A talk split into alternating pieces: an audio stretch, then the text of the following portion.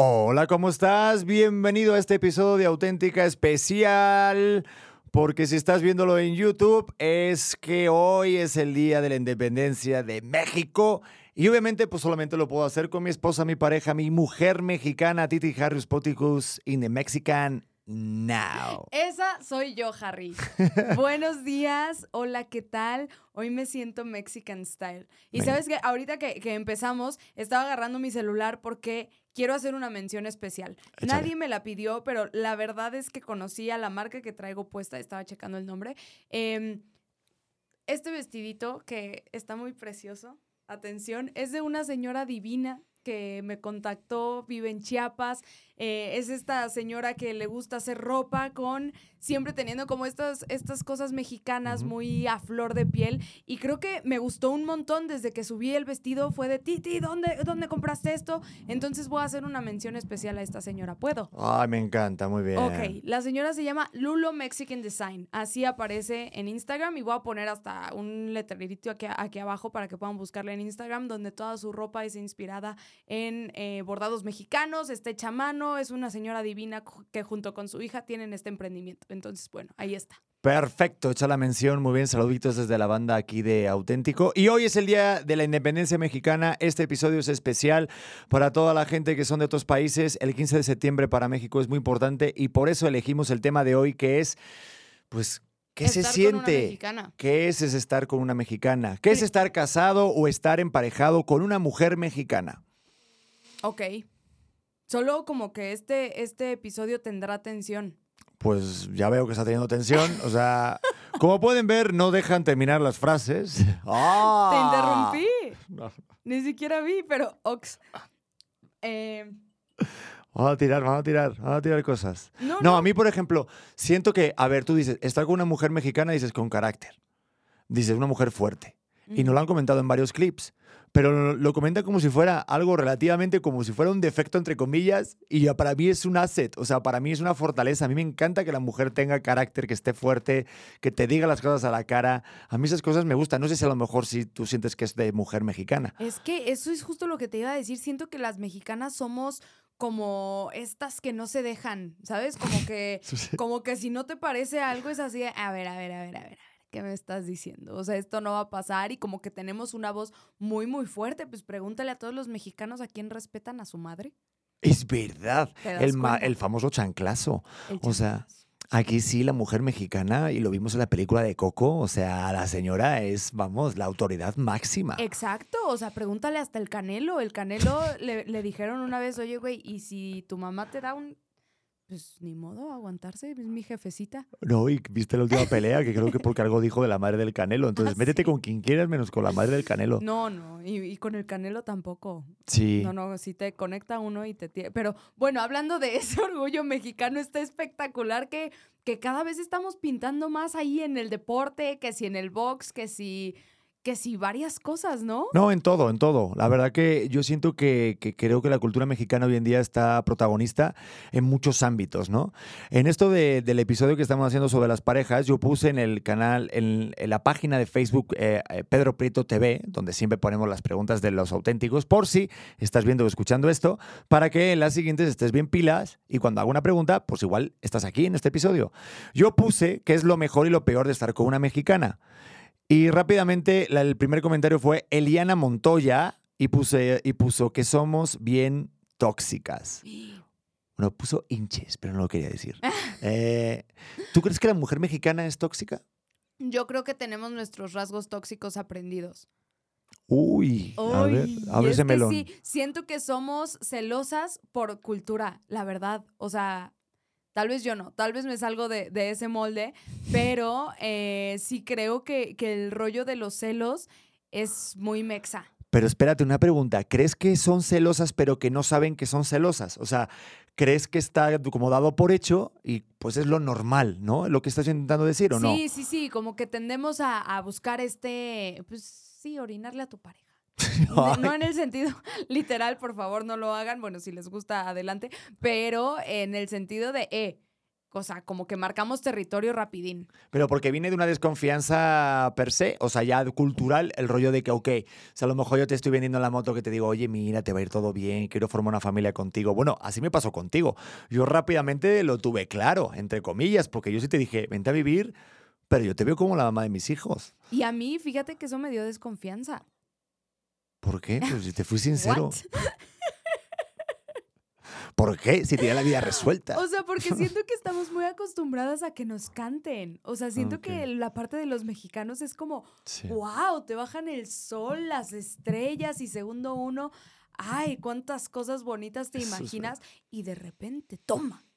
Toma, o sea, como que me ha pasado contigo que siempre has sido muy directo, pero me ha costado pensar como, nah, seguro esto lo está diciendo, pero ya tres meses para allá va a ser un rollo de controlador y va a ser un rollo machista, o ya sabes, o sea, como que me costó trabajo creerte que eras honesto. ¿Y cuándo te diste cuenta o cuándo ya empezaste a confiar de que sí era verdad? Nunca. No, no, El martes pasado, cuando trajiste la leche, cuando te compré los Magnum que te gustan. Ay, qué bien lo hiciste. Qué bien lo haces. Eres muy detallista. Eso es lo, lo bueno. Bueno, pero no estamos hablando de estar con un español, estamos hablando de estar con un mexicano. ¿Por qué no? Va todo ¿Qué- unido. Por eso te decía que íbamos a tener. Ayer le contaste a nuestro hijo la historia de la independencia. la historia de la independencia contada por un español. Bueno, a ver, se lo conté a mi hijo que tiene un año y dos meses y pues no le voy a contar toda la verdad de una porque pues no, o sea, este, rápidamente, pues bueno, estamos celebrando la independencia mexicana porque unos españoles vinieron así de repente hace unos años y dijeron, pues esto es mío, entonces pues ya, ya yo creo que ya tocaba que los mexicanos, o sea, realmente que ya se fueran los españoles de los cojones y que realmente los mexicanos pues, pues tuvieran la tierra que, que son suyos. Sí. ¿Sabes quién decía esto? Gandhi. Decía que siempre al final cada pueblo eh, iba a llegar un momento en la historia que, que la tierra es del que la cosecha. Entonces, eh, creo que es algo bien bonito de que al final pues es, de uno. Y Ay, yo creo que sí nos trajeron cosas bien padres. Que a ver, la gente me va a tirar por estar en el orgullo mexa ahorita, pero nos trajeron cosas bien padres. Ejemplo, La gripe, La las varicela. enfermedades, la varicela, los juanetes. perfecto el chiste, Pedro. Ay, perdón. Te lo jodí. Joder, es que estamos muy conectados, ya te leo yo. Maldita Sí, sí, sí. No, está bien padre, está bien padre, pero esto me llega, me lleva a mi pregunta. La alarma sísmica. La alarma sísmica es Eh, española. de España. Hombre, ¿no viste? Por favor, desalojen el puto edificio. Yo, yo eso no Hablan- lo entiendo. Yo tampoco entiendo ¿Por por qué, por qué tenemos sistemas operativos españoles? Yo sé por qué. ¿Por qué? Para que te salga más rápido.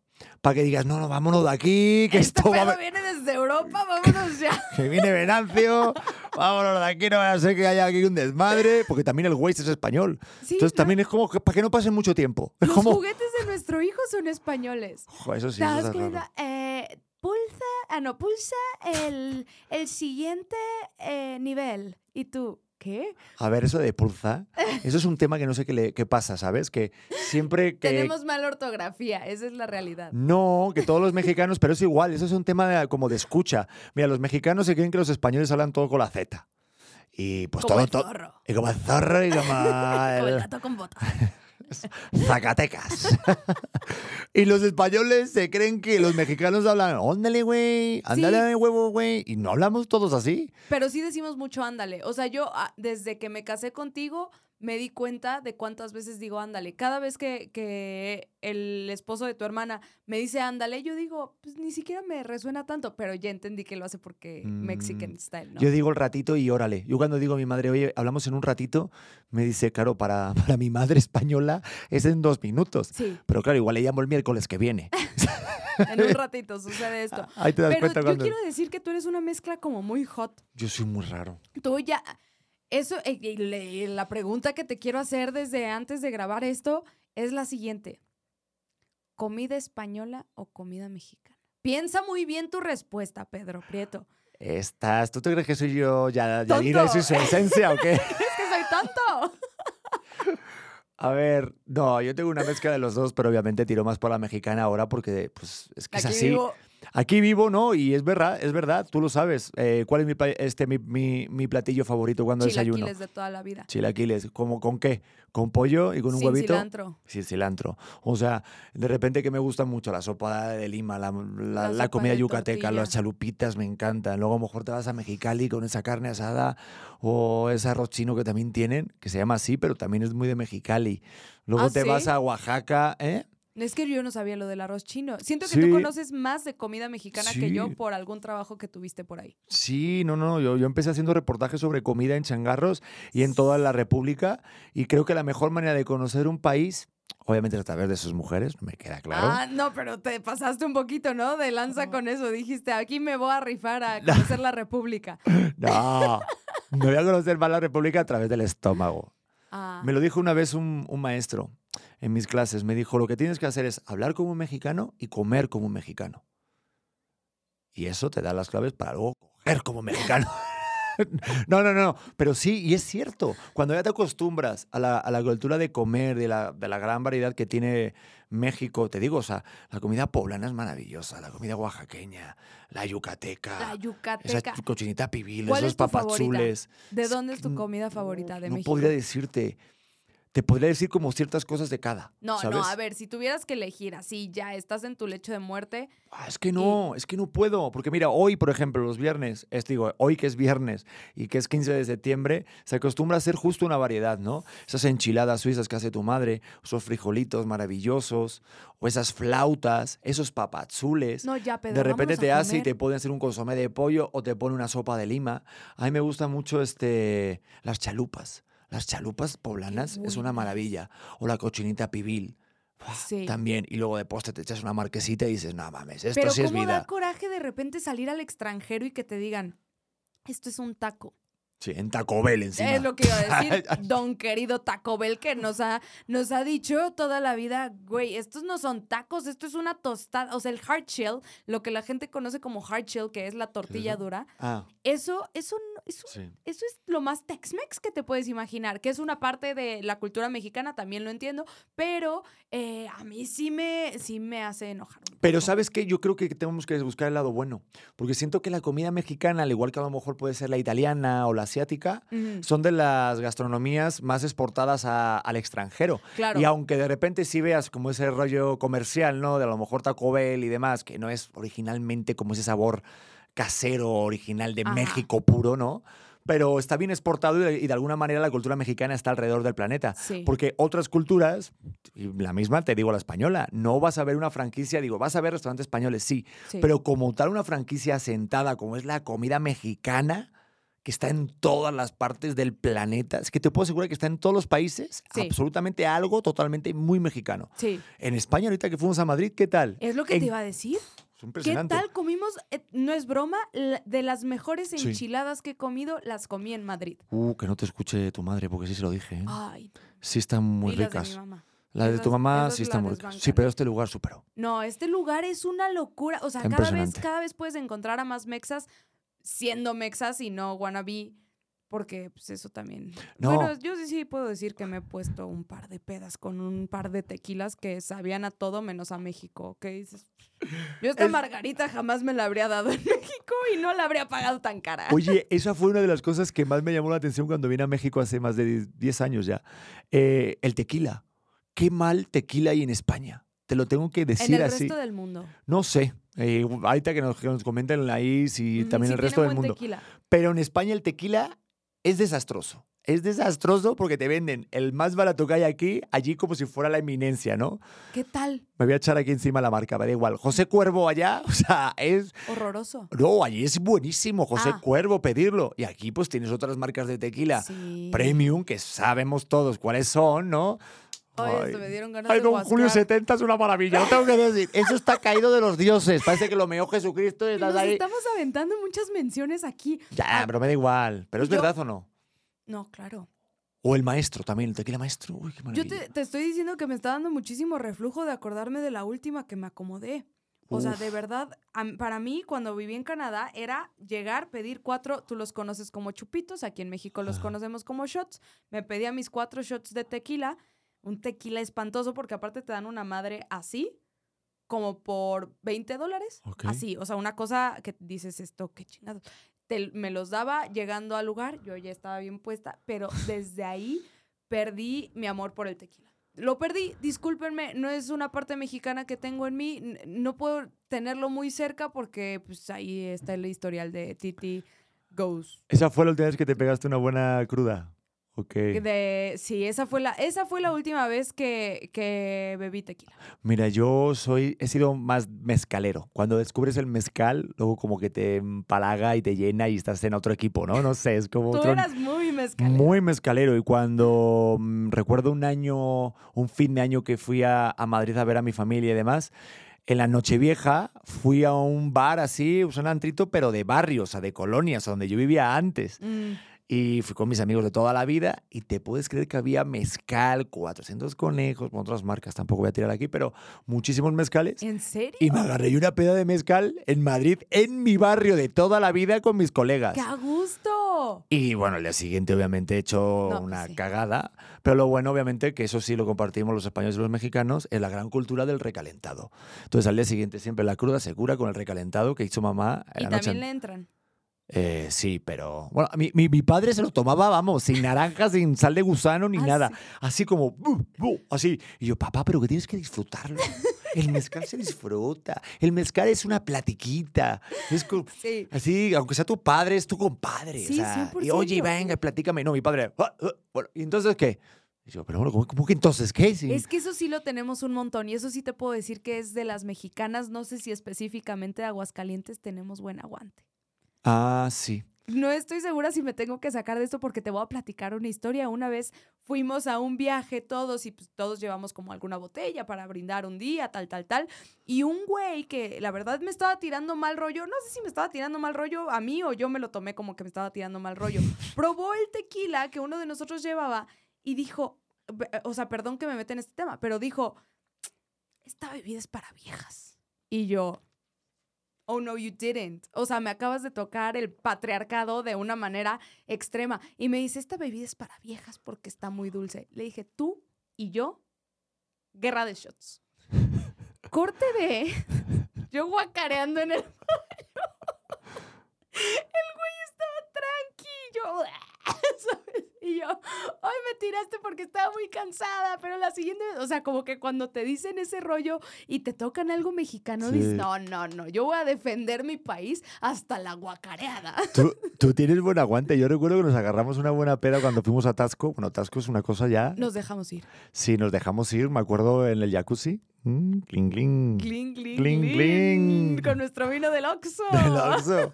Pero tenías un aguante y ese día estuvimos todo el día viviendo, ¿te acuerdas? Desde la tarde. O sea, tiramos de carajillos, copas, y luego vino, o sea. O sea, yo sí te tengo que decir que yo estaba hasta el huevo. No, claro, me queda claro. ¿No te acuerdas que yo agarré eh, es, en esa noche, bueno, no sé si se va a enterar ahorita, pero el carro de tu hermana y me choqué, ¿te acuerdas?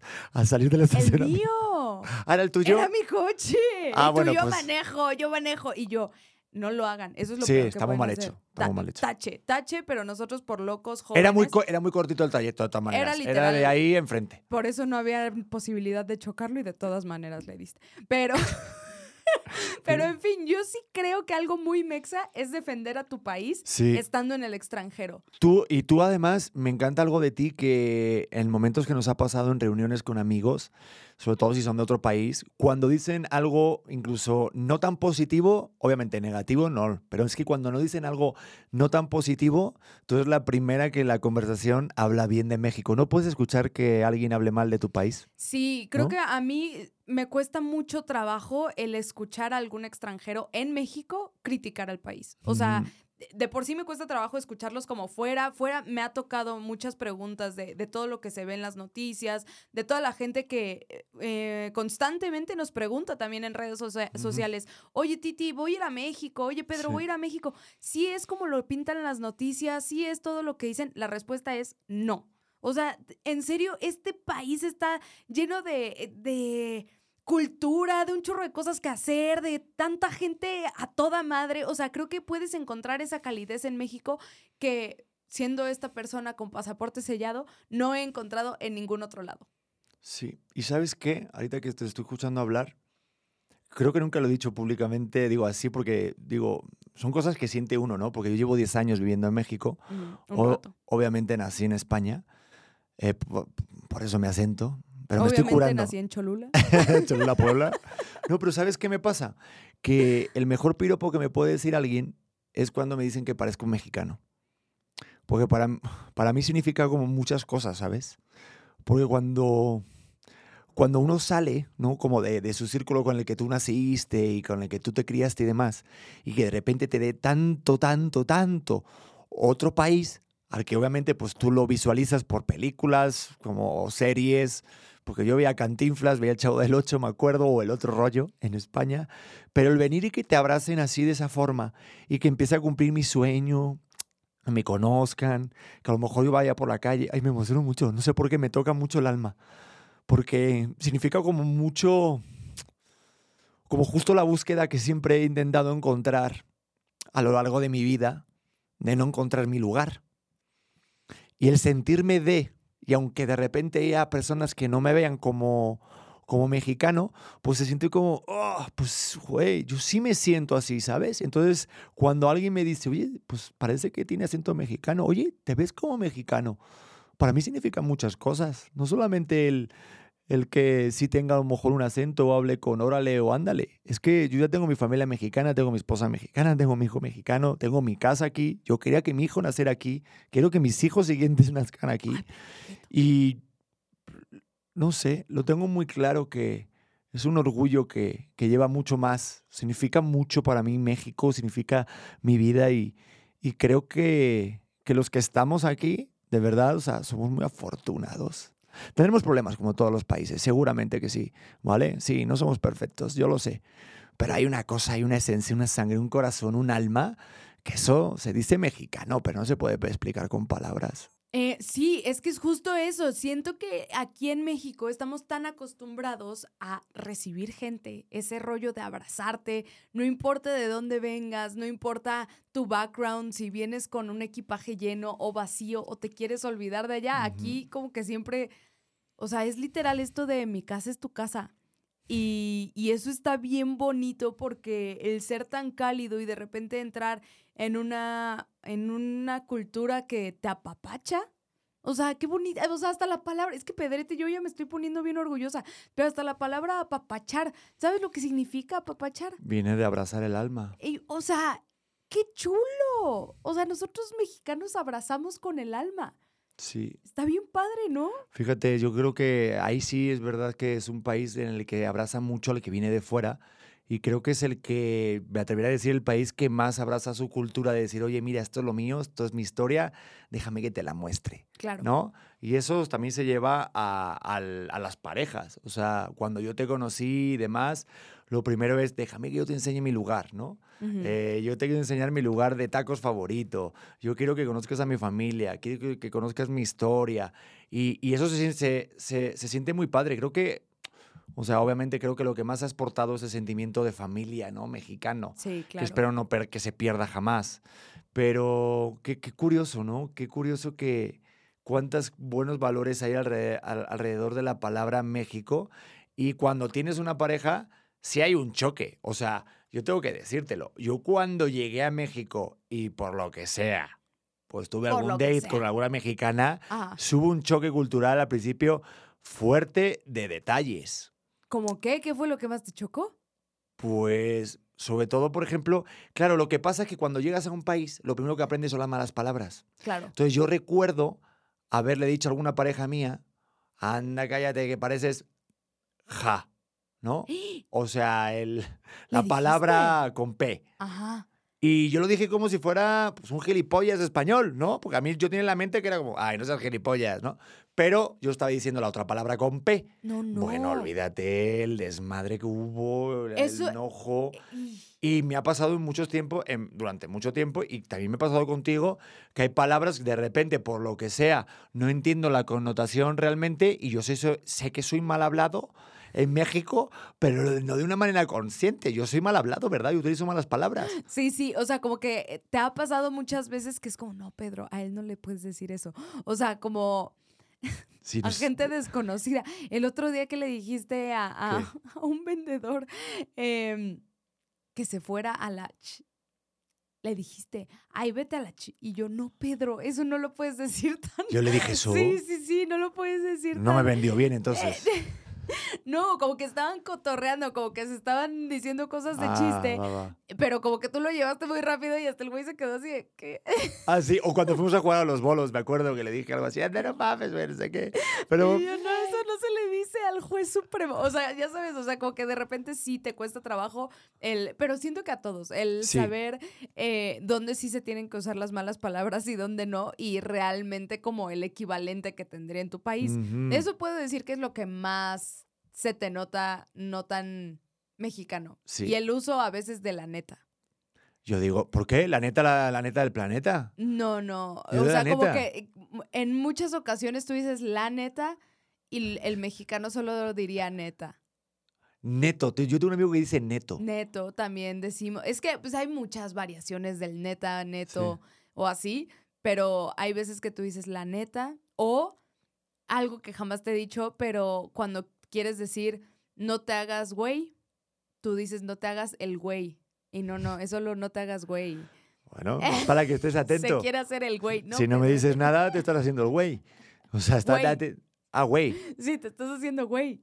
Ah, no, no es- te, te estás haciendo el güey. No, no, no es él. No, ¿seguro que no? Segura, segura, segura. No te hagas güey. Ajá. Ah, y no te hagas el güey. Pero le ha agarrado mucho cariño a él. Bueno. Lo, he, lo, he- lo he agarrado cariño. Pero sí, o sea, eso no es tan mexicano. Ah, pues está bien pero, saberlo. pero ahí vas. O sea, yo puedo decirte, si 10 fuera como mexicano absoluto, tú estarías en un 8-5.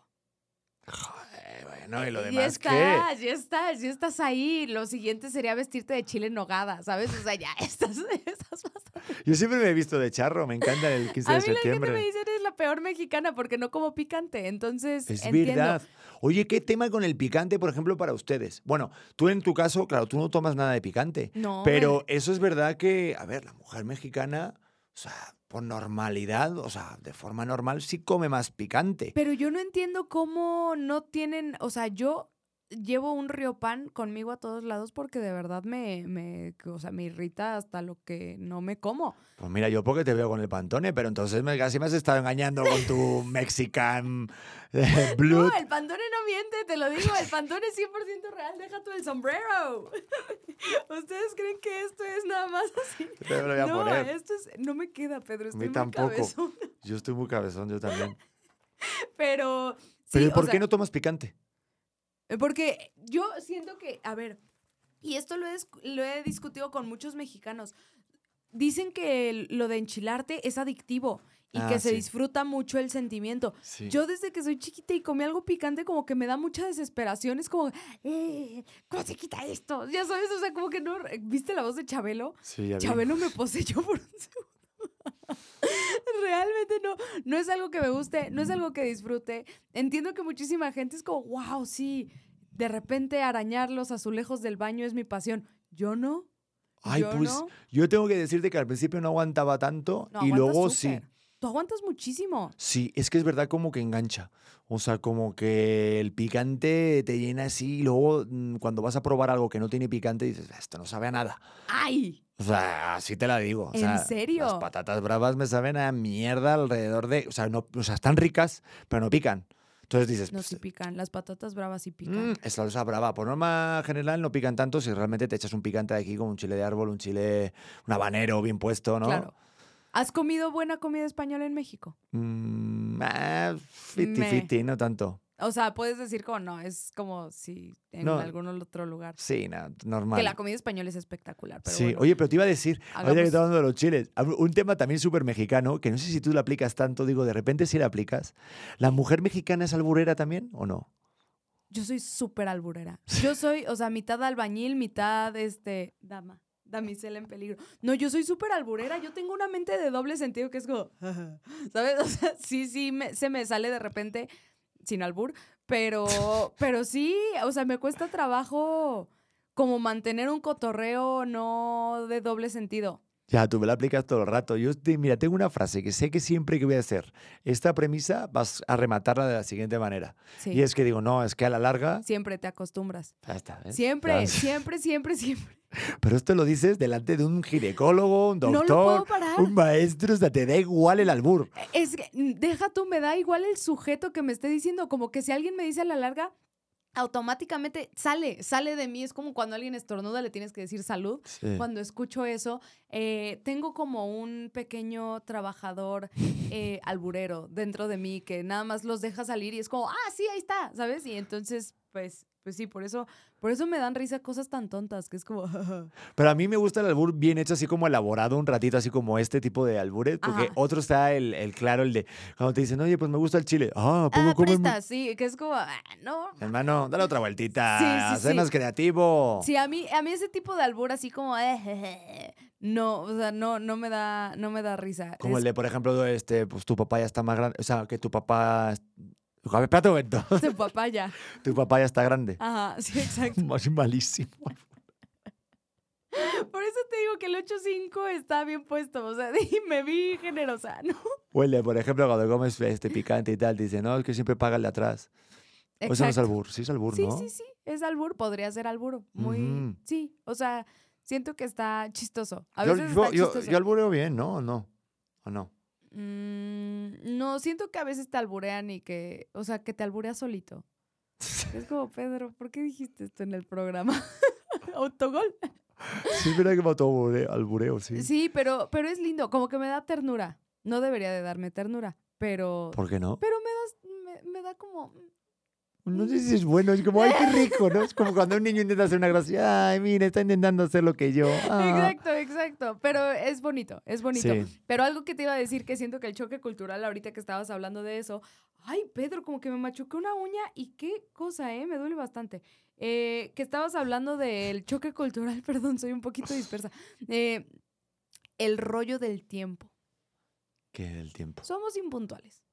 Ah, Somos impuntuales por norma general. Ya la gente va a empezar, Titi, si llegas tarde es una falta de respeto. Sí, los mexicanos, en norma general, si te invitan a una fiesta a las 5, por favor platícanos cuando planeaste una fiesta a las 5. Un día, de verdad, hice un cumpleaños a las 5 de la tarde y me llegaron todos a las 9 de la noche.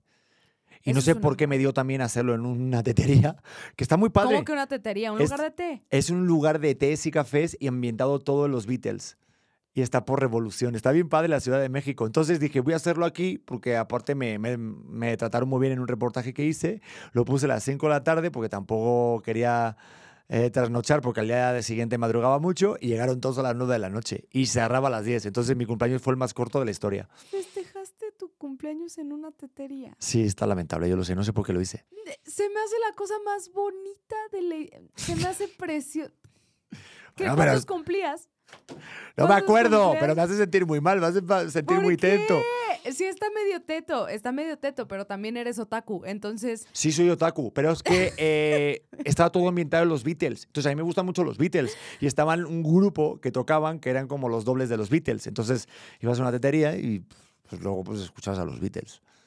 No mames, pero bueno, estaba chulísimo. bueno, podías drogarte antes, o sea, tampoco. O sea, está precioso, está precioso. Estás como mi mamá cuando íbamos a una fiesta de, de chavitas, ay, de chavitas, que nos decía, ¿y van a llevar sándwichitos? No, mamá, ¿cómo vamos a llevar sándwichitos? ¿De qué estás hablando? Pero bueno, echar que, gomitas y tachas, señora. espero que a tu cumpleaños se hayan llevado sándwichitos. Ay, sí, no, la verdad que no sé por qué hice, o sea, que por qué hice eso, pero sí fue. si un- quieres este año podemos ir. Vale, a la, a la tetería. No sé si, se- si Sí. seguirá. Pues vamos a ir a ver si está. Vamos Pero fíjate qué curioso, sí, ahí aprendí lo de la diferencia del tiempo, del ratito, del en un momentito y todo diminutivo. Ahorita, Sí, todo, todo. Eh, penecillo. no, Ay, ya. chiquitito. Oye, volviendo a la pregunta de qué es como, o sea, qué es lo mejor y peor de estar con una mexicana. Mm, A ver, me llamó la atención, este, pues, pues varios. Y es que Mónica Peirot dice que lo mejor es que tu vida nunca será aburrida, pero nunca lo hagas, nunca la hagas enojar, porque entonces sí se viene lo peor. Sí, eh, vamos a abrir este melón, señores y señores, parejas que estén viendo y escuchando este podcast. ¿Qué ocurre cuando una mujer mexicana se enoja, gordita? ¿Qué pasa por tu cuerpo? A ver, porque dicen que sí se enojan mucho, es cierto. No nos enojamos mucho, nos enojamos profundo. Vale. Bueno, O nos enojamos mucho. no sé, yo quiero qué contestar, porque son esas preguntas trampa que donde vayas el camino que tomes vas a, que, vas a, a fracasar. Sí, es probable. Sí veo que hay un tema dramático cuando tú te enojas, por ejemplo. Ok. O sea, es... Cuidado. cuidado. es que sí, o sea, no sé si a lo mejor el bagaje de las telenovelas de cuando eres pequeño, Mm, pero yo desde que estoy contigo, o sea, o todo es todo o todo es nada.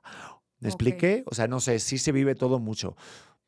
¿O no? ¿Cómo lo sientes tú? ¿Cómo... Es que, Me da mucho sea, miedo mirarte, no sé. Son preguntas y es un tema del podcast, no es O algo que esté hablando yo, ¿eh? Dices esto por la vez que nos peleamos y grité, maldita lisiada, por algo así lo estás Exacto. No, creo que sí tenemos este rollo de ser un poquito dramáticas. O sea, pienso que somos a todo dar, pero, pero mi paciencia tiene un nivel y ese nivel no hay que sobrepasarlo. Es bajito el nivel también. O sea, ¿Ah, sí? A ver, ¿qué es lo que, lo que a ti te puede detonar un buen enojo? O sea, o a lo mejor entre nosotros, ¿qué ha sido lo que más te haya enojado? creo que eh, mi constante es tener que repetir muchas veces las cosas. Eso a mí es como, otra vez, te tengo que decir otra vez que no te salgas de la regadera todo empapado y mojar todo tu camino de ahí hasta las toallas para después regresarte a la regadera y decidirte secar bien. Y entonces ya nada más te veo salir y es como, pues ahí está. Un día voy a hacer un combo. Voy a pasar por la ducha la regadera sin toallas, voy a partir una cebolla en la tablita de frutas y voy a hacer pipí con la tapa bajada. O sea, voy a hacer un combo para ver qué pasa. Eh, pues sí, múdate ese día. No, no es cierto. Pero me encanta porque tú tienes una forma de enojo que es como también como una especie de pasivo-agresivo y con felicidad eh, Eso no me gusta de mí. impostada. No sé si es como la mujer mexicana o solo tuyo. A ver, explícalo. Pues el rollo de como cuando una mamá te dice, ven para acá, que no te va a pasar nada. A ver, ven, ven.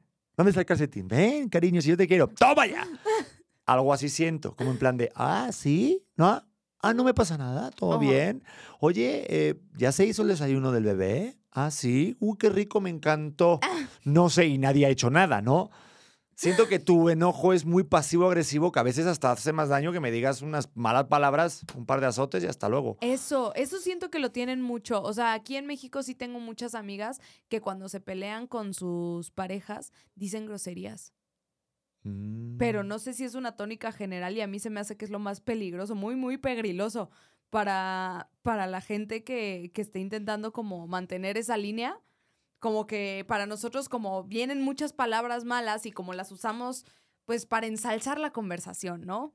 Entonces es fácil que salga durante alguna discusión y así. Para mí es como, wow, no lo haga, compa. Pero sí he escuchado muchas malas palabras durante peleas eh, que creo que es porque la cultura solita, cuando la gente a mí me pregunta, Titi, ¿por qué eres tan mal hablada?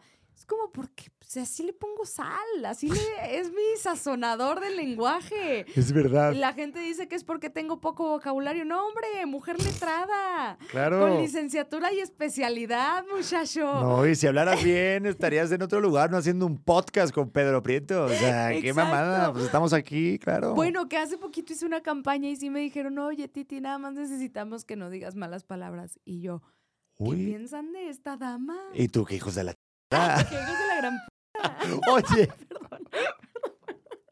Perdón. habrá que censurar esto. o sea, habrá que poner un pi.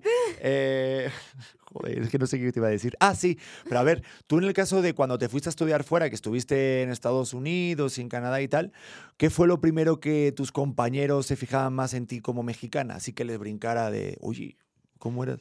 Ay, Pedro, es que aquí yo me voy a meter en una historia que, que de verdad, uh, que no es por lastimarte. No, dale, dale. Yo me fui a Canadá eh, cuando tenía 17 años y en ese momento me volví porrista. Creo que ya había platicado esto. Me volví porrista, pero tuve un pegue. O sea, si de por sí las porristas, pues normalmente tienen pegue y son como las guapas de la escuela o así. Yo era la porrista mexicana. Claro, eres la Sofía Vergara del grupito. No, pues no tanto, me faltaban unos cuantos. No, pero en cuanto al rasgo latino. Es que sí, o sea, era más como el concepto, ¿sabes? O sea, deja tú si yo era preciosa o lo que sea, pero el concepto de las porristas, la porrista extranjera, la porrista latina, o sea, eh, sí fue mi, mi mayor auge. O sea, yo regresé aquí y yo, güey. O sea, yo llegué con muy, muy buena autoestima. O sea, por eso cuando la gente dice, Titi, ¿qué haces para trabajar la autoestima? Pues siempre la he tenido muy bien planteada porque he, he vivido bajo un concepto que siempre lo ha favorecido. Y, y pues justamente eso. ¿Cuál fue la pregunta? No sé, pero estoy pensando, ¿dónde está ese trajecito de Lo porrista? tengo. ¿En serio? Lo tengo, en casa de mis papás lo Pues tengo. hay que llamar a tus papás para traerlo, para Porque hacer... aparte, deja tú eso, cuando me hicieron las medidas, yo así dije, ah, este es el uniforme, no sé qué, a todas nos, nos quitaron 5 centímetros de lo que habíamos dicho, de faldita. Oye, A y me, menos 15 grados eso está bastante criminal. y me puedes dar una P y una E. La N, para que veas. Vaya, vaya. Este giro. No, pero sí, sí, sí me ha tocado que por ser mexicana en otros lados, como que ese rollo de, uh, uh, sí, se, sí resulta un poco más atractivo. A mí sí me atrae. Digo, yo no sé porque ya me acostumbré a tu acento, pero también el acento mexicano siento que atrae en una mujer, ¿no? Uy, depende de dónde. Uy, Depende de dónde. Cuidado, ¿de dónde? ¿Por qué dices eso? Cuidado, Cuidado. Porque siento que muchos acentos mexicanos, o sea, te- tenemos muchísimos acentos en México. ujú. Y, y a mí de repente se me sale el hidrocálido y te, eh, eh, eh, sabe. Y ya empiezo ahí con el. ¿Cómo con es el acento hidrocálido de Aguascalientes? Así te hablan como, como un ratillo, un poquitillo. Y así te lo, te lo van cantando un poquitillo. Y, y te dicen mucho sabe. Pon tú, nunca te he explicado qué significa el sabe eh, hidrocálido. En, en Aguascalientes, cuando ya dijiste una cosa, si, si yo te estoy diciendo, Pedro, puedes poner esto en el refri eh, y no me haces caso, Pedro, que si puedes poner esto en el refri, sabe. El sabe es como, ya te lo dije, sabe. Ah. Y el sabe es muy usado en Aguascalientes. No sé si en otras partes de la República, pero el sabe de repente con mis hermanos sí se me sale.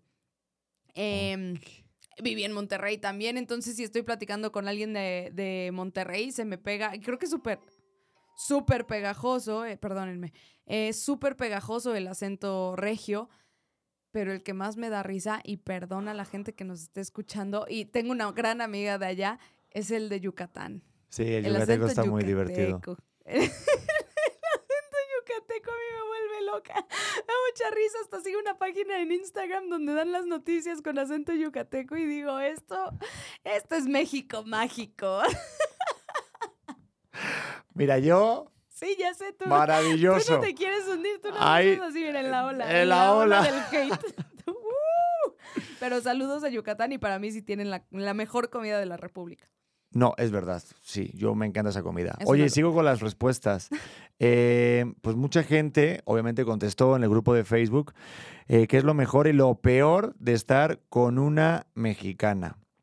Y, por ejemplo, Cookies Gámez dice, lo peor es que la pila nunca se nos termina hablando de tomar, que lo hemos dicho ahorita. Y lo mejor es que estás casado con una. Arriba, México. ¡Vamos! Oye, el tema de cultural de sí estar como con una mexicana para cumplir etapas, ya sea el noviazgo, el casamiento y demás, si es diferente, al menos como yo lo viví contigo, es que sí claramente como que hay una presioncita, hay una, un push de si te estás, esta- si, si te estás mochando aquí, ya pasamos a la siguiente etapa. Y no sé si es algo mexicano o, o no, pero a mí, por ejemplo, te pongo el Ajá. ejemplo, cuando tú y yo nos fuimos a vivir juntos, no sé si es de la mujer mexicana, pero a mí tú me hiciste ir a decirle a tus padres que no vamos a ir, ir a vivir juntos. Sí. Eso yo en, mi- en España nunca lo había hecho. Eh, no, creo que sí es algo común. Es algo común el, el marcar el rito de, de ¿quieres ser mi novia? Vamos a vivir juntos y tenemos que hablar con mis papás. O el rollo de las pedidas. Pero no sé espérate si en un momento. tienen las pedidas. Sí, pero vamos a lo de vivir. A dijiste, vamos, no, pero dijiste ahorita lo de vivir, vamos con lo de vivir. Dijiste, vamos a pedir vivir juntos. Vamos es plural, de primera persona. O sea, a- entiendo. A mí me empiezo lo a leer. dejaste la pelota a mí solo de Sí. yo hablar con tu padre diciendo todo. Oh, no, no, es que lo recuerdo todavía, me da un nervio que no veas. O sea, yo ahí sentado en la mesa, ya tu madre teníamos como cómplice, ya lo sabía, pero Mm. fue como decirle al patriarca, a ver, señor patrón, Señor patrón. me voy a llevar a su hija a otra casa a disfrutar una vida, pero estas son mis intenciones. Sí. Así, pero wow, o sea, sí, lo pasé mal, ¿eh, gordita? Es que te tengo que decir que yo siempre peleé contra este tipo de eventos. O sea, para mí las pedidas son lo peor que pueden existir en México, pero se acostumbran mucho y hasta ahorita las estoy entendiendo. Este tipo de rollo siempre ha sido como, no, lo vamos a decir y nos vamos a vivir juntos y vamos a tener hijos sin estar casados. O sea, como que siempre he sido esa vieja. Pero en cuanto llegamos a mi casa y ya planeábamos decir que nos íbamos a ir a vivir juntos, para mí fue como, me deslindo, yo estoy ok con lo que pase y yo no voy a decir nada. No dije nada. No dijiste nada, te hiciste cada vez más chiquitita la silla Sí. y recuerdo que tu padre se fue un momento en el baño y era como de, ahora díselo tú, no, díselo tú, Sí. ahora qué hacemos, oye, a tu madre, ¿qué Hasta nos hacemos? dijo, ya me voy, ya me voy, este, yo tengo que regresar y nosotros no habíamos dicho nada. Espérate tantito que hay postre. Espérate que viene el Me flan. pongo nerviosa de pensarlo, tú no. Se me está yendo el habla. Es que sabes qué, yo creo, yo creo, yo recuerdo que me emocioné, yo lloré, Sí, porque dije, el momento es así, cuando estás muy nervioso, tienes que hablar con el corazón, sí. porque luego obviamente si hablas muy bonito y lo pintas todo demasiado bonito, pues como padre vas a decir, este güey me la está vendiendo. Claro. Aparte yo, pues este actor sucho, el del medio artístico, jijiji, con el cochecito, departamento de soltero, pues obviamente puedes imaginarte otras cosas que no son. Entonces Claro. dije, voy a hablar con el corazón. Y tú sabes que soy muy chillón. Bueno, Sí. en este podcast también lo sabe la gente, que casi todos los episodios lloro, pero intento como tocar esa alma para al menos conectar Sí. de alguna manera que, y aparte era verdad, o sea, siempre hablar con la verdad te hace, ah, te libera, ¿no? De lo que vaya a pasar. Pero si te la bañaste Sí, porque dijiste, y bueno, y Pedro no tiene nada más que decir. eh, y yo, sí, Deja pásame el tú- azúcar. Mi mamá ahorita, hace un par de días, me dijo, la primera vez que tú me dijiste que estaba saliendo con Pedro, me preocupé muchísimo por ti. Y yo, esto yo no lo sabía. Así que, para que tengas esa información en mente. Bueno, Vamos. pero ya, la, ya pasamos esa etapa, ¿no? Ya, ya pasamos. Y vamos con otra respuesta porque pregunté qué es lo mejor y peor. Y aquí mi querida Angélica Itzel Zárate nos responde que con una mujer mexicana vas a tener un sexo increíble. Hay que evitar esa palabra para la censura. No digas, no digas, di otra. A ver, eh, para tener Eh, la in- frutifantástico. El frutifantástico. La sensualidad. También no. Tampoco. El, El- tracatrusquius. Ah, ok. ¿El tracatrusquius con una mexicana es lo mejor que hay o no? Claro. O sea, ¿por qué me preguntaste esto? ¿De qué estás hablando? Yo, yo pienso que es lo mejor que puedes hacer, la mejor decisión, con los cuidados correspondientes, por supuesto. Eh, ¿Viste el disclosure con una voz más grave? Eh, pero sí creo que es divertidísimo porque si sabemos hacer algo es fiestear. Y pues de repente en la fiesteada, eso incluye. Eso incluye, Pedro. Sí, a mí yo tengo que decir algo, pero es bien complicado esto después de la censura que hay tanto en las plataformas digitales. Pero es bien interesante el tener ese tracatrusquius, ese momento de cama, eh, con otras palabras eh, que no son las tuyas. Es decir, en mexicano, pues la palabra con V, pues como que prende mucho a la mujer. O sea, yo te puedo decir polla, pero... ¡Hala! ¡Pedro! No ¿En sé. serio? Como que nos... Se me está poniendo chinita la piel por estar hablando de estos temas. Yo, no Yo te debería digo que sí, yo te digo que sí. A mí yo creo que es bastante disfrutable. Yo tengo que decirte que sí. Con mexicanas. Bueno, contigo. Yo En general, a ver, sí traes panorama. No es como que, ay, fuiste la primer mexicana. No, traes panorama y sabes de lo que hablo. sí. Sí, ¿no? Pero me da como cosita hablar de esto, no ¿Por sé. qué? Pues sí, a ver, he tenido parejas mexicanas de diferentes partes de la República. ¿Cuántas? No me acuerdo. Eh, pues una, por ejemplo, de Guadalajara. Tuve una, una- una novia de Qué Guadalajara. guapas son en Guadalajara. Son muy guapas, sí. Suelen Yo creo altas. que son las mujeres más guapas de la República. Lo dije. Las de Guadalajara. 100%. Bueno, pero hay de todo, hay de todo. Tampoco hay que escatimar. O sea, tiene todo lo suyo. No, no, me queda claro que Una tú así poblana. como filtro, filtro no tenías tanto. Una poblana, una yucateca, una de Chiapas, una de Monterrey, de repente Aguascalientes, de repente Tlaxcala, eh, Ecatepec. eh. O sea, tú estás así, haciendo No, como pines por No, toda la parejas, parejas, solamente tuve una chica de Guadalajara y, y una chica de Monterrey. Y, y es curioso porque siento que también, obviamente, de- de- dependiendo de cada estado, pues cambia un poco ciertas partes culturales, ¿no? Te está faltando la de Ciudad Juárez, Pedro. Ah, eso. O sea, o sea, Sí, también, te también. estoy quemando aquí. Yo te llevo la cuenta. Yo te Pues qué la bueno, cuenta. me Tú sí encanta. deberías de tener tu álbum del Panini Sí. para poner ahí, ah, selección rusa. Ay, Selección- para nada. No, y si se me olvida, me, hago, me abro el TV Notas y ya veo. No, no. Eso no es cierto. No, a ti sí te llevaban No. archivo. A ti sí, Calla, archivadito lo cállate ya. Ya deja de sacar aquí los trapos sucios. Pero yo tengo que preguntarte algo. Échale, pregunta, pregunta. Por ahí, en algún momento, Tiziano Ferro dijo que las mexicanas somos unas bigotonas. Ujú. No sé si bigotonas, pero hay más pelito en el delito. No, para nada. Eso no es nada. Mira, me regañaste, me, me está- regañaste por tener esto on y entonces quiero hacer, acaba de sonar el celular de Pedro y no le voy a decir nada, le voy a decir te amo, mi amor. me están si tienes que escribiendo. contestar tu mensaje, adelante. Me están escribiendo, oye, este, que no te preocupes, que no pasa nada. eh, sí, soy de Ciudad Juárez. Va, perfecto. Ah. No, a ver, vamos a ponernos serios. Venga, Eres mira. un.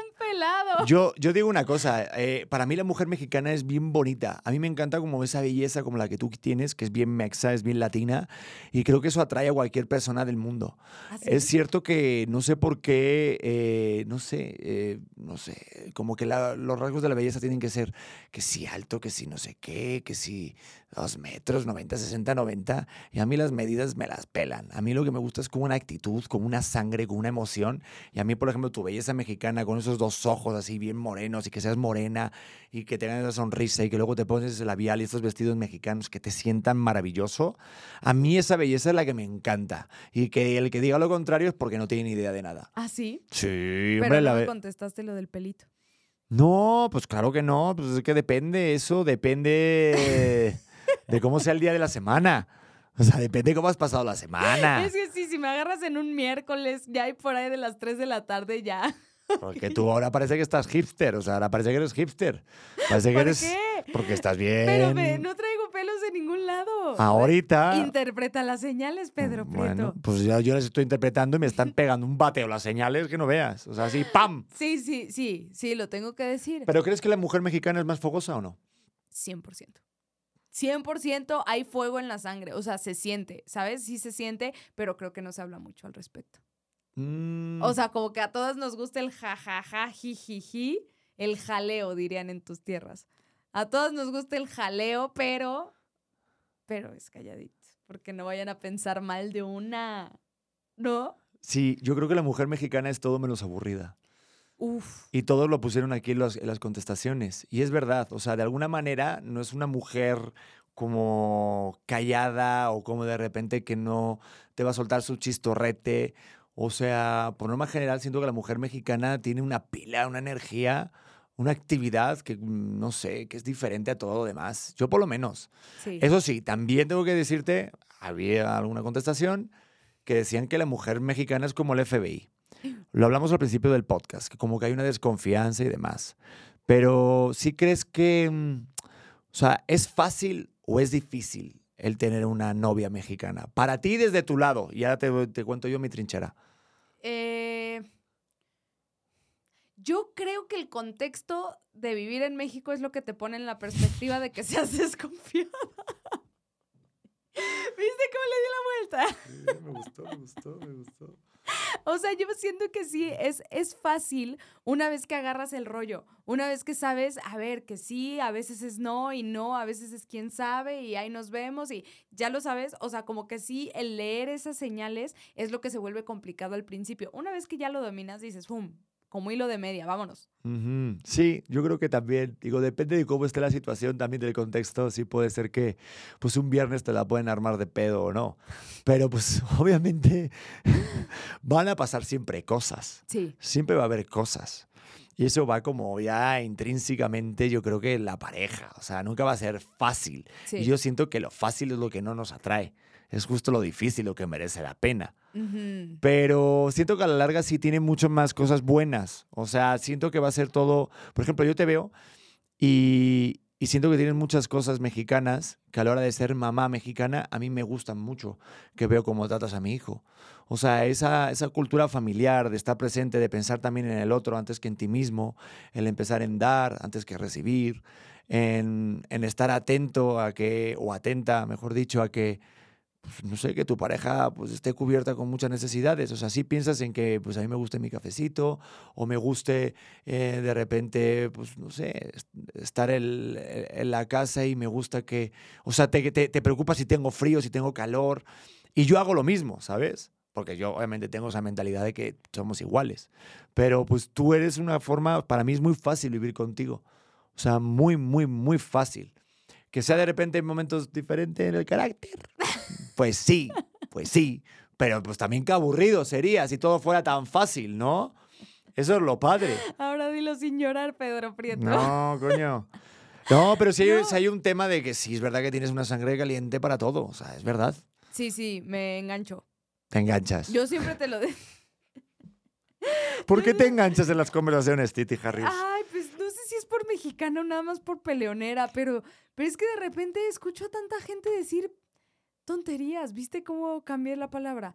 Decir tonterías en la calle y todo este rollo que, que buscamos, o sea, como que me causa mucho conflicto que muchas veces es como buscamos la igualdad, pues hay que dárnosla, hay que dárnosla y hay que pasarla increíble y tan, tan unidos como estamos. Me acuerdo eh, que no voy a entrar mucho en el tema porque es un tema muy sensible de cuando tembló. Yo decía, es que así deberíamos estar unidos siempre. Todo el mundo sacó lo mejor de sí y nos unimos de verdad en, en yo lo, yo lo dije una y otra vez en las clases, nos, la gente se unía mientras la tierra se separaba y me pareció la cosa más bella ver tantas fotos de todos los que querían ayudar, de ver toda la comida que de verdad ya no cabía en los lugares donde la necesitaban. O sea, ese rollo creo que el ser mexicano es donde más se siente cuando algo se está derrumbando y que nosotros decimos, eh, para adelante. ¿Por qué? Porque estamos acostumbrados a pelear, estamos acostumbrados a buscarnos lo nuestro, que no nos lo regalen, que lo regalado sí dura, pero dura poquito. Entonces, esa, esa salsa está en todas partes. El ser mexicano de verdad está está más adentro de nosotros y, y, es lo que a mí me hace muchas veces reaccionar y decir como, eh, no, y voy a defender y me voy a parar y te voy a decir que así no vivimos los mexicanos, que somos a toda madre. Y, y pues nada, ay, me dieron hasta ganas de llorar ahorita con esto, me dieron sí, ganas de yo es la primera vez que veía las calles, hay wifi gratis, comida gratis, sí, me encanta, la verdad. Pero yo tengo que decirte algo, que sí cambia la mujer mexicana de novia a, a, a esposa. Es que hay que recordar el tema en el que estamos. Y eso es un tema que no se suele hablar mucho. A ver. Y yo sí lo noté mucho en ti, que cambias mucho de, cuando fuiste novia a estar de esposa. Ay, pero es que es la primera vez que lo hago, entonces no tenía tanta experiencia. Sí, bueno. Igual y ya con el segundo ya no me cuesta tanto. Ah, qué bueno, pues ahí te llamamos al segundo. Le voy a poner en preaviso de muchas cosas, te late. Yo sí siento, digo, no sé si es en tu caso, pero sí, o sea, en el caso general, eh, a la mujer mexicana sí le gusta controlar la situación. Y en tu caso, todas las cosas de los detalles de la boda están todos medidos y atados por ti. ¿Sí o no? Sí, soy un control freak. Ah, sí soy, sí soy, pero no, no tengo ninguna justificación. Sí soy. Fin. ¡Ah! Pero a mí me gusta, digo, a mí me gusta porque es una cosa que nos complementamos chido. Pero sí es cierto que la mujer mexicana, eh, pues le gusta tener como el control, que también te dé una cosa, eso también es un, como de seguridad de los demás. O sea, yo también lo veo, por ejemplo, con tu mamá, mm, que cuando hay una reunión familiar le gusta que todo el mundo esté bien atendido, nos gusta como que armado, eh, cuando vamos de vacaciones, el tour, eh, la habitación. Hasta lo veo en mi madre, imagínate, mi madre es medio mexicana. Y eso va muy, muy unido, ¿no? Sí, sí, sí, sí. O sea, sí tengo que decir que, que el día que me embaracé yo ya sabía con un querido Excel que era lo que íbamos a necesitar y que no, usamos la mitad de las cosas que había anotado, pero esa parte de control como que da, da mucha seguridad y mucha certeza, o sea, el, el tener un plan, creo que eso se ve mucho en Ciudad de México. En Ciudad de México no puedes salir sabiendo que, que, puedes regresar, o sea, con la posibilidad de que puedes regresar, sino sales 6 de la mañana si te vas a ir a trabajar o si vas a ir al gimnasio o si vas a hacer lo que tienes que hacer con 18 maletas, 4 termos y lista para la guerra. O sea, es literalmente tienes que ir con el outfit eh, que se puede acomodar a no importa el, la hora del día, porque hay mucho tráfico. Hay mucho tráfico, entonces regresar es un pedo. Y, y ¿por qué estoy diciendo esto? No tengo ni idea. No sé, no sé por qué. No, me refiero a, la verdad no sé, no sé por qué no, empecé a decir esto, pero... Yo que te pregunté si la mujer mexicana es mandona, entonces me ah, estás hablando del tráfico. Controladora, controladora. Es Hasta de la conversación eres controladora, porque no sé cómo acabaste hablando del tráfico de Ciudad de México y yo diciendo, ¿a dónde va a llegar esto? Pedro, es tener el control, ya, ya uní otra vez en mi mente, es parte de tener el control de, de, a ver, no, tengo que organizar perfectamente muchas cosas para que sucedan en el momento que tienen que suceder. Entonces eso va permeando en todos los aspectos de tu vida. Yo sé, pon tú en Agüitas, mi querido Aguascalientes, que no tiene tanto tráfico como aquí, puedes ir y venir y hacer 200 planes y ahora el rato estás en el centro y el rato no, pero, pero es dependiendo de pues, dónde estás. Yo me, volví, me volví controladora hasta que me vine a vivir aquí. Pero sí, por esa razón del tráfico es por la que yo no puedo elegir los centros de mesa. O sea, ¿me estás explicando eso? Estoy intentando justificarme. Ok. Es que, a ver, hay temas como que, que, uno lo ve y no sé si va como generalizado entre hombres y mujeres, ¿no? Que mm, nunca se sabe, porque yo desde aquí veo cosas, ¿no? Y, y, yo te pregunto, ¿tú crees, por ejemplo, que la mujer mexicana le cuesta pedir perdón o dar la razón? Completamente. ¿Por qué? A ver. Ay. Me cuesta mucho trabajo porque, porque creo que es un rollo de, de ego nos gusta decir como ves, ves como yo tenía razón. Y entonces el, el, cuando te das cuenta que no tenía razón es como, ah, bueno, ya se le va a pasar. Pero pues sí, hay veces que tienes que pedir disculpas y es como, la cagué, chingado. Eso, eso a mí no me gusta, te lo juro a mí, es como que lo he trabajado más contigo. Pero cuando me doy cuenta que sí le estoy regando y que estoy fuera de control y que se me está yendo la cabeza, es como, ay, le voy a tener que pedir disculpas, ¿verdad? Mira que el otro día te, te envié un clip de Morgan Freeman que decía, es que yo tenía a mi padre cuando me fui a casar y decía Morgan Freeman en el clip, eh, mi padre me decía, pide, pide, pide perdón. ¿Por qué? Ah, no estás preparado. Y se iba. Al día siguiente, pídeme perdón. ¿Pero por qué papá te voy a pedir perdón? No estás preparado. Y al siguiente día le dice, perdón, no sé qué. Digo, oye, ¿pero qué te puedo, pero por qué te voy a pedir perdón? Le decía, papá, si yo no he hecho nada. Y le decía el padre de Morgan Freeman, pues es que si no pides perdón por algo que no has hecho, no estás preparado para casarte. Y es una maravilla, porque muchas veces cuando estás en pareja, estás casado, estás ya noviado ya de forma formal, es muy importante saber pedir disculpas incluso cuando sabes que tienes la razón. En ocasiones, no siempre. Pero te va a salvar de muchas peleas tontas, porque muchas veces por llevar la razón pues tenemos discusiones que se alargan sin necesidad, ¿no? Y yo creo que lo hemos trabajado juntos, no de una parte. Los dos lo hemos trabajado bien para, pues, más que nada, dejar esa, esa batalla sin ganador, porque al final nadie gana. Pero a ver, yo te quiero preguntar algo aquí que me di cuenta hace poquito. Todo bien, todo bien, moví el pie. Me di cuenta hace poquito. ¿Alguna vez me has pedido perdón para que ya me calle? ¿Cómo que perdón para que ya te calles? O sea, para que ya no siga discutiendo. Ah. eh, pues no sé. ¿Tú qué crees? Yo creo que sí. Hubo una vez que me di cuenta que eso es lo que estabas haciendo y yo, no, amigo, no, no, no. Te la voy a armar más. Es que, sí. A ver, como hombre tienes que saber pedir perdón haciéndolas creer que realmente sientes que estás pidiendo perdón. Porque si no puede ser peor. O sea, puede ser una carta salvadora que digas, perdón, ya se va a terminar, realmente reconozco mi error. Ajá. Ya está, continuemos, no pasa nada. Sí, te golpeé por la noche en la cama durmiendo, no, perdí, discúlpame. ¿Qué onda con eso? Ya, ahorita vamos con eso. Ah. Pero realmente hay que avanzar en la conversación, hay que avanzar en la vida. Entonces, si un perdón ya va a solucionar eso y vamos a estar bien, pues adelante, a mí no me cuesta decirlo porque eres la mujer que más amo del mundo. Es que, es que eso es nada más español o solo tuyo, que seas tan verbo. que seas tan verbo y de repente, ay, no es que me doy cuenta que no sé qué.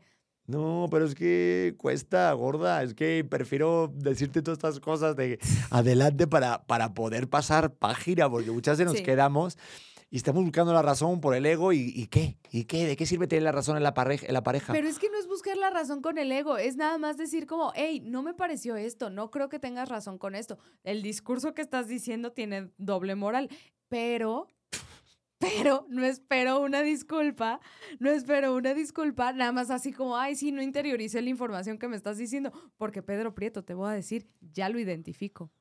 Ya identifico cuando no estás interiorizando ni siquiera la información. Sí, lo siento, no volverá a suceder. Y yo, es un chiste. A ver, pero entonces para ti, a ver, para ti como mujer, ¿qué es lo que tiene que decir un hombre para terminar una conversación o una discusión, para terminar bien en tablas? ¿Qué se debe de decir? Nada, si piensas que tengo razón, decir, ¿sabes qué? De verdad que sí tienes razón, no lo había visto así, te pido una disculpa, no vuelve a pasar, pero, pero así, de compadres. Podemos chocar tarros y caguamear juntos, ok, pero no espero, sí, sí es cierto, no volverá a pasar, gorda, discúlpame, sí tenías razón con lo que dices y yo, me estás dando el avión. Me está dando el avión, como diría Sofía Niño de Rivera, este güey es suicida. Este güey no quiere estar acá. Y entonces justamente, eh, pues ya me doy cuenta, Pedro. Es que es muy complicado. Digo, no sé si también es por ti, porque eres mexicana o por qué, pero es muy delicado el decir algunas cositas porque sabes que va, o sea, no se puede ser brutalmente honesto contigo. Por Ajá. ejemplo, Por por ejemplo, o sea, de repente nos piden, nos hacen preguntas, tú me haces preguntas, Pedro, ¿cómo me veo con este vestido? Sí. ¿Vale? Entonces, tú pides, eh, se- según tú, pides honestidad por este lado. Pero yo sé realmente que no estás pidiendo No. honestidad. Estás pidiendo lo que quieres escuchar. Entonces, yo no puedo decir realmente, pues te ves mejor con la otra falda. No puedo decir eso porque automáticamente estoy expulsado del equipo. Sí. Entonces, cuando hay ese tipo de preguntas trampa de las mujeres, ¿qué hacemos nosotros? Mm, es que no son preguntas trampa, depende del momento en el que estemos. Pues, ¿En qué momento estamos? O sea, pues, ¿y- y- y- ¿hay, alguna manera, alguna página que Sí, nos diga qué sí, sí, o etapa sea, estamos? Yo, yo me doy cuenta que, que de repente sí cuesta trabajo saber como qué es lo que quiero que me contestes, pero es como, ay, Pedro, si escucharas más sabrías que contestarme. Entiendo que no. Entiendo que no, pero también creo que hay algo que me pasa mucho a mí y creo que a muchas nos pasa, que de repente sí estoy cotorreando y de repente ya no. O sea, hay, hay días o hay momentos que me pueden dar mucha risa tus chistes y hay otros que no. Sí me he dado cuenta de ¿Te eso. das cuenta de eso? Pero eso más desde que te casaste. Desde que eres esposa mexicana, sí siento que de repente el- esos cambios Sí. son más abruptos. O sea, como son de repente, que esto ya no es tan gracioso. Ah, Esto ya, es- esto ya va en serio, Pedro. Lo de la toalla, que estás pisando el, el piso mojado, ya no me hace gracieta en el departamento de solteros de novios. Ahora estamos aquí con una familia. O sea, ya es como, wow, ahorita Sí. ya es serio, esto ya no va a estar, está en juego. Es que va cambiando la relación de novios a la relación de esposos. O sea, siento que, que sí, en algún momento, ay, el hacer berrinche, sí es como, "Mm, no, mi amor, no hagas esto. ¿Sabes? Ya cuando eres esposo dices, güey, si vuelve a pasar esto, no te voy a comprar tus 500 gramos de jamón. O sea, Como por, ej- por ejemplo, comerte la última cosa en el refri. ay, ay, ojo, Ya casados ya es diferente. Antes es como, ay, te comiste el, último helado, qué no gracioso. pasa, pido más. Y ahorita es como, te lo comiste. Ajá. ¿y Va a haber problemas. ¿Quién se comió el último helado ayer? Yo porque yo fui la que lo vi en el refri. Y sabes qué? No te ofrecí a propósito. Te iba a decir, ¿quieres? Y me agarré el helado y yo así abriéndolo en absoluto silencio. Voy subiendo, ¿qué comes? Y yo, no lo puedo creer. Me volteo y yo, una paleta. "Mm, Quiero una. Y yo, toma Pero eso esta, está es mal última". hecho. No, eso está mal hecho. ¿Por qué? Hay que decir al amigo siempre eh, lo último que te vas a comer. O ¿Por sea, qué? Porque hay que avisar. Porque si yo de repente voy a por mis helados, aparte, bueno, mis helados, yo los compré para ti y estabas enojada. Y los rechazaste. Deja tú. Yo fui a lo. Compraste. compraste una caja con ocho paletas. Sí. Pregúntame cuántas me comí de esa caja. Hay que hablar con el vecino. La de ayer, Pedro, me comí solamente una. ¿Para qué me estás comprando cosas y después vas a decir, ay, me le, le voy a entrar un heladito? Y yo, pues es que no, vamos a etiquetar las cosas del refri. Yo sí he aplicado esas cosas de, te regalo algo, ah, no te gusta, bueno, me lo como, ¿sabes? Sí mi mamá una vez le regaló a mi papá la, la temporada 6, o no sé, la temporada 4 del Señor de los Cielos. Y mi papá, pero yo ni siquiera le empecé a ver. Ay, es que es la temporada en la que yo me quedé. Casualmente yo la voy a ver. Entonces ese no era un regalo. Oye, qué bueno que me pones el ejemplo de tus papás, porque este, viendo que con los años, de repente, pues obviamente cambia la relación, ¿no? ¿Tú crees que a lo mejor, por ejemplo, la mujer mexicana eh, es más cariñosa o menos cariñosa? Con los años, yo creo que menos. ¿Ah, sí? ¿En qué etapa estamos nosotros? Ahorita estamos en una etapa de no ser tan físicos. O sea, te amo. te amo y intento decírtelo todos los días, pero, pero genuinamente estoy muy cansada. Ok, capto la indirecta de ya, Pedro, por favor, el mañanero se cancela. No, no, no. A ver, es que te voy a explicar. De- desde que empezamos con la producción y que estoy teniendo como tantos compromisos de, de la creación de contenido, de estar aquí y estar allá, en muy poquito tiempo, me ha costado mucho trabajo como tener energía más allá de las 8 de la noche. Pero si eres cariñosa de en plan de hacer de piojitos sí. y de estar juntos y besitos y piecitos empiernados. Eh, claro, y eso sí quiero decirte que, que no lo quiero perder porque siento que en algún momento tú, tú vas a decir como, "Ay, esta vieja, qué pedo, o sea, eh, parece que estoy con un muerto viviente, pero creo que es una etapa por lo que estamos viviendo en este momento específicamente de, de tal vez no estoy tan física y tal vez en algún... Es que yo me acuerdo que al principio éramos fuego. Pero eso es como todas las relaciones. Pero ahorita Sí. estamos en un poquito de mírame, tócame, pero no te comas el pastel, ¿no? pero sí, yo siento que sí eres cariñosa. Yo no sé si a lo mejor tú has notado en mí algo eh, de así, de a lo mejor ser, porque sí he sido más tosco en algunos momentos. Pero sí, la mujer mexicana siento que es muy cariñosa, es muy de piojito, de empiernado. Incluso cuando tengas el pie congelado ahí a dos grados bajo cero, ¿sabes? O sea, siento que sí. Eh, creo que sí, creo que de repente a ti te costaba un poco de trabajo como el, ay, vamos en la calle y yo te abrazaba o te, te daba la mano y me agarraba de tu brazo y así, y tú eras como un poco más práctico, así de no, o sea, vamos caminando y así, y creo que sí lo has modifi- modificado últimamente, o sea, ahorita si te mando un abrazo así, hola, oye, ¿me vienes a dar un abracito? Sí me lo subes a dar. Obvio. Eso está precioso. O sea, como que ya te, te estás dando cuenta que si de por sí a mí me cuesta trabajo ser Sí. una persona física, tú le has puesto suficiente intención para también unirte a. Pero a el problema eso. que yo he tenido es que cuando de repente nos damos un abrazo, dos abrazos, de repente Te hay un, bes- un besito en el cuello, y luego de repente que dices eh, así como, "Ah", soplas así la orejita, pues me creo que vamos a ir al Tracatruscus. Y tú me dices, no, no, no, si solamente son abrazos y besitos. y, y, pues, o sea, me siento como si fuera a ver una película no por para ver el final, ¿sabes? O sea, Uh, sí. es como para ver la, el, el giro argumentístico. Pero ¿no? es que a veces también está bonito No, sí. abrazarse. No, no, que y entrepiernarse. Sí, sí, sí. Entrepernur. No, pero que es un problema que he tenido, está en el pasado, ya lo he mejorado. Y Sí. entiendo el rollete del abracito y qué pasa, qué dice, pero pues obviamente pues estás muy guapa. Yo te voy a decir que con los años te ves más guapa. Eso es un algo que yo creo que igual es muy mexa, sí. Ah, la sí. mujer, sí, la mujer madura, sí, mexicana, es una MILF y es bastante atractiva, tengo que decirlo. Sí, sí, sí creo que con los años eh, vas sabiendo como más que te queda y así, porque la verdad es que mi adolescencia, mi amor. ¿Tú ahora te sientes más guapa que antes o no? No, no, no. Yo creo que me ha afectado mucho la opinión pública. Ah, sí. Sí, yo creo que, o sea, por más que me intente mantener en esta imagen de sí, a huevo, soy súper segura y así, me ha afectado mucho los comentarios. Es que a ti el tema de la gente, o sea, yo incluso andando por la calle, si no te gusta tanto que a lo mejor te dé un abrazo o un besito de más. Digo, ya no hablemos de los tocamientos, obviamente, así públicamente, pero sí te ha costado el rollo. Ya, Pedro, un poquito, ¿no? Como que eres muy cuidadosa en eso. Sí, pero eso siento que es más por estar en público. O sea, como que en público yo no soy tan afectiva y si es de, o sea, no sé, como que me- siempre me ha costado mucho trabajo, pero no es por cómo me sienta yo conmigo, sino como que nunca he sido así de show off para, Mm. ah, sí, vamos aquí a agarronearnos o a besuquearnos o así, jamás. Pero sí ha sido un tema que, que yo he tenido que trabajar con el rollo de para ustedes es de, de vamos caminando y pa, nalgada y yo. ¿Por qué? Ay, sí, está bien raro. O incluso meter la mano detrás del pantalón de Pero los eso es- jeans. eso es nacón.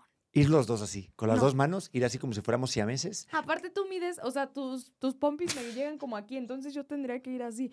Sí, no, no, no estamos en las, en las alturas más, este, y más convenientes. Y también que de repente tú me agarras de bastón. Ah, pero yo tengo que decirlo. eh, a mí, por ejemplo, a mí me gusta la mujer chaparrita. Pues sí, porque se- te sirve de recargadera. No, no, por eso. A mí no sé por qué me atrae, porque es algo bastante, no sé, me, me atrae, es bonito para mis ojos, es atractivo, es manejable, es sexy, es una mujer así, este, chaparrita con buenas curvas, morena como tú. ¡Oh! Ah, ¡Ur! sí. Sí, saca lo peor de mí, me gusta. Que digan el puntito y la I, sí, ¿qué? Tu llaverito, ¿y qué? ¿Qué? Sí, Me sí, soy- encanta, me gusta, lo disfruto. Y aparte en horizontal todos tenemos la misma altura, así que... Sí, ya sé. a mí sí está- me gusta está la mujer chaparrita. Pero nada, Como que nada. ya, ya hay que irnos. Ah, vale, vale, vale. Este, ¿Algún comentario más para toda la banda mexicana?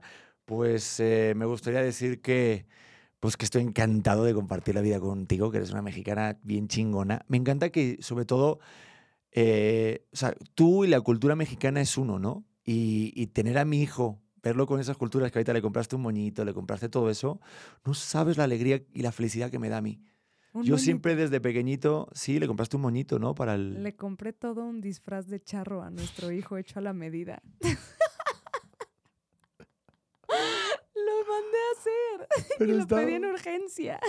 Pero está- ah, lo pediste urgencia en Amazon. Pero está padrísimo que hagas eso. Está padrísimo. El año pasado, Sí. por lo que sabes, no pudimos disfrutar bien el 15 de septiembre y teníamos tanta ilusión nosotros que esperemos que este año, y va a ir muy bien, pues sea un momento maravilloso, porque es una parte de, de la cultura de la mamá de, de- de- de Leo y es nuestra, ¿sabes? O Sí. sea, es como algo de los dos, es algo bien padre, es algo para celebrar.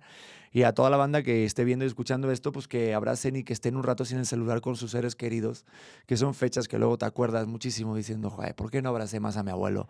¿Por qué no estuve más con mi mamá? ¿Por qué no ayudé con mi mamá a hacer esas enchiladas? Porque cuando no están, pues dices, ay, no solamente se va la persona, sino se van, pues esos pambazos, se van esos, esas flautas, esos, todas esas cosas. Y ahora que los tenemos, pues para que el que los tenga y los pueda disfrutar, pues que lo vivan ahí a tope, ¿no? Sí, completamente. Y que nos demos cuenta de que de verdad no es necesario estar en una fecha tan importante para México, sino que el simple hecho de ser mexicanos ya nos vuelve muy chingones.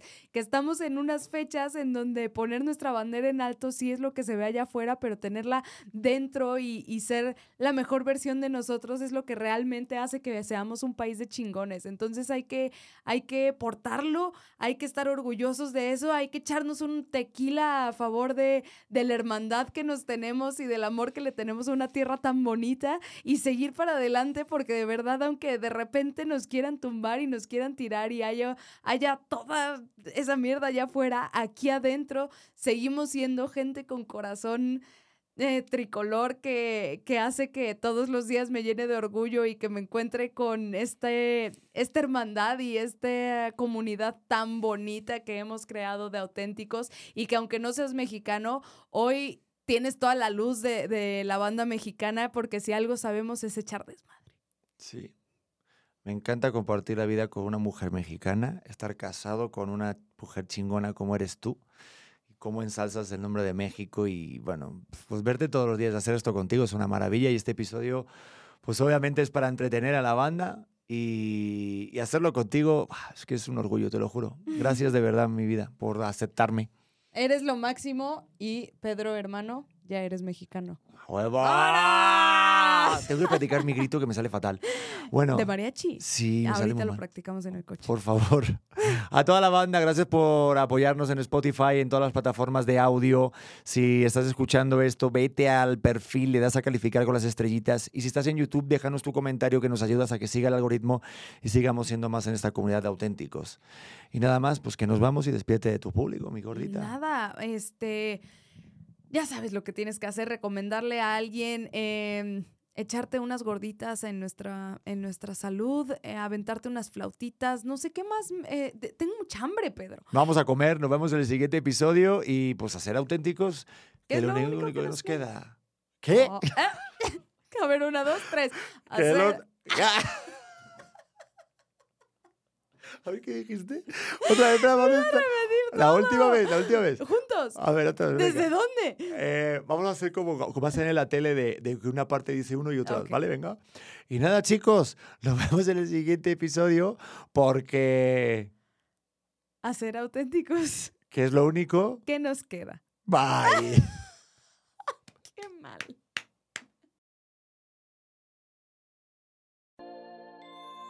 Hola corazones, ¿cómo están? Yo soy Luz Carreiro y te quiero invitar a que escuches mi podcast El vuelo de una abeja que ahora está en su segunda temporada. Recuerda que es un espacio seguro de plática, chisme y aprendizaje de todo tipo de temas con todo tipo de personas. Y la puedes escuchar en tu plataforma de audio favorito.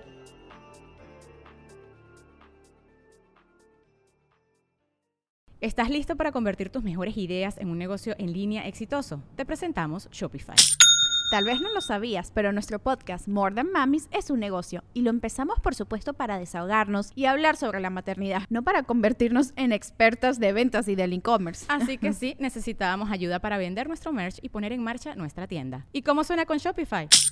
Llega otra venta. Shopify es la plataforma de comercio que está revolucionando millones de negocios en todo el mundo. Ya seas un emprendedor desde tu casa o desde donde sea, Shopify es la única herramienta que necesitas para iniciar, administrar y hacer crecer tu negocio sin dificultades. Con Shopify puedo gestionar pedidos, envíos y pagos desde cualquier lugar, brindándote toda la información y estadísticas de tus ventas al detalle. Regístrate para un periodo de prueba con tan solo un dólar al mes en shopify.com barra sonoro, todo en minúsculas.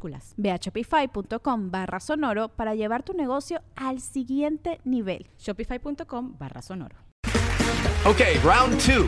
Name something that's not boring. A laundry? Ooh, a book club. Computer solitaire, huh? Sorry, we were looking for Chumba Casino.